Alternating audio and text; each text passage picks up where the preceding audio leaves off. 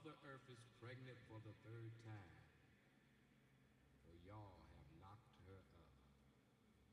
I have tasted the maggots in the mind of the universe. I was not offended, for I knew I had to rise above it all or drown in my own shit.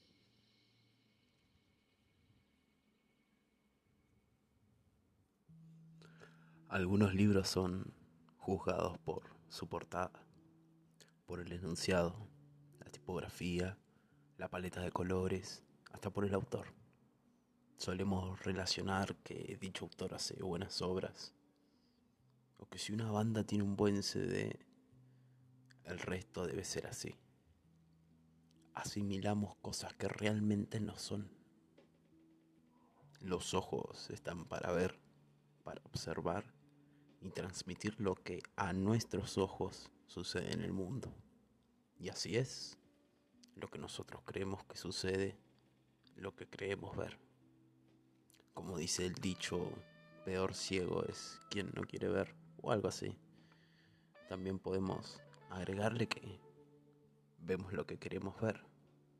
Estoy generalizando, estoy generalizando. Todos vemos las cosas de nuestra manera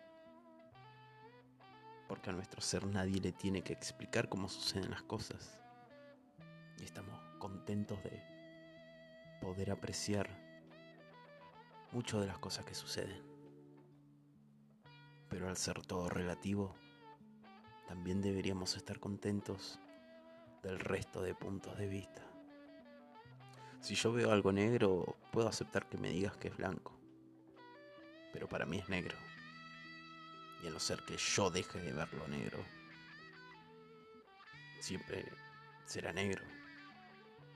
No me sirve que me digas que es blanco porque así lo es. Yo lo veo negro. ¿Podemos solucionar este paradigma con unos buenos bifes? Podemos. Pero te quiero invitar a hacer un ejercicio primero.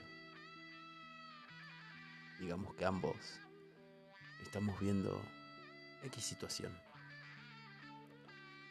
de golpe, ambos dejamos de ver.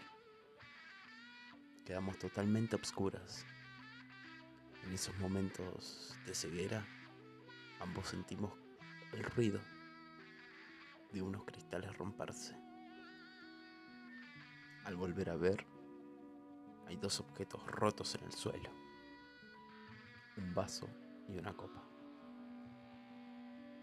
Tu punto de vista es que el vaso al ser más denso, hizo más ruido al caer.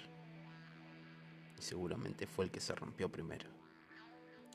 Y la copa, al ser más frágil, cayó luego. Pero el ruido no se alcanza a escuchar. Desde mi punto de vista, la copa tranquilamente puede haber caído primero, ya que el vaso al caer se acaparó nuestra atención. Ambos estamos en puntos de vista válidos, discutiendo por cuál hizo más ruido, quién se rompió primero. Lo que sí es que ambos ignoramos que el ruido de cristales romperse no fue de ninguno de esos dos. Tuvo que venir una tercera persona a explicarnos que nos acababan de romper una ventana mientras estábamos como dos boludos con los ojos cerrados.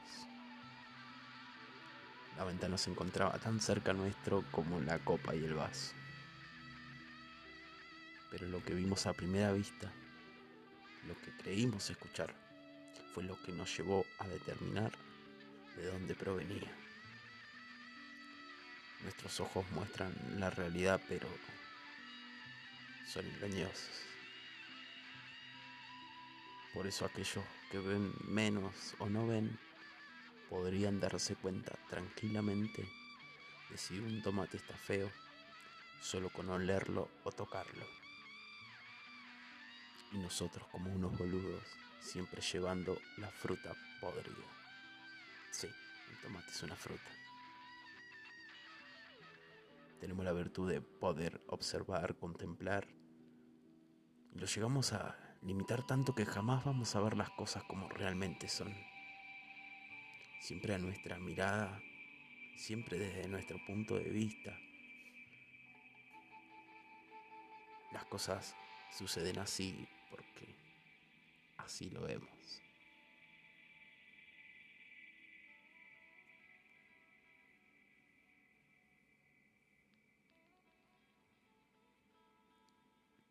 Nada de todo esto podrá salvarnos de algo importante algún día.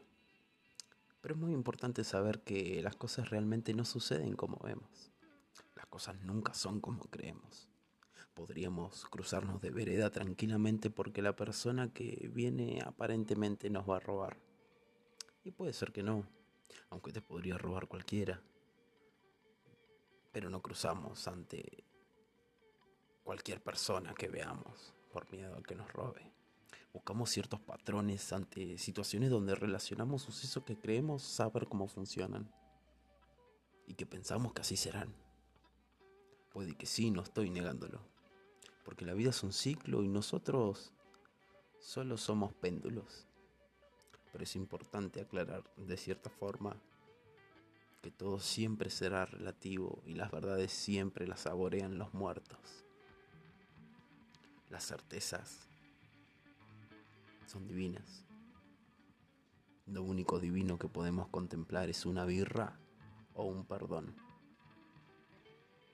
Algunas cosas pretendemos verlas aferrados a nuestro dolor y a las cosas que nos pesan, o a nuestra alegría y a nuestro espíritu para vivir.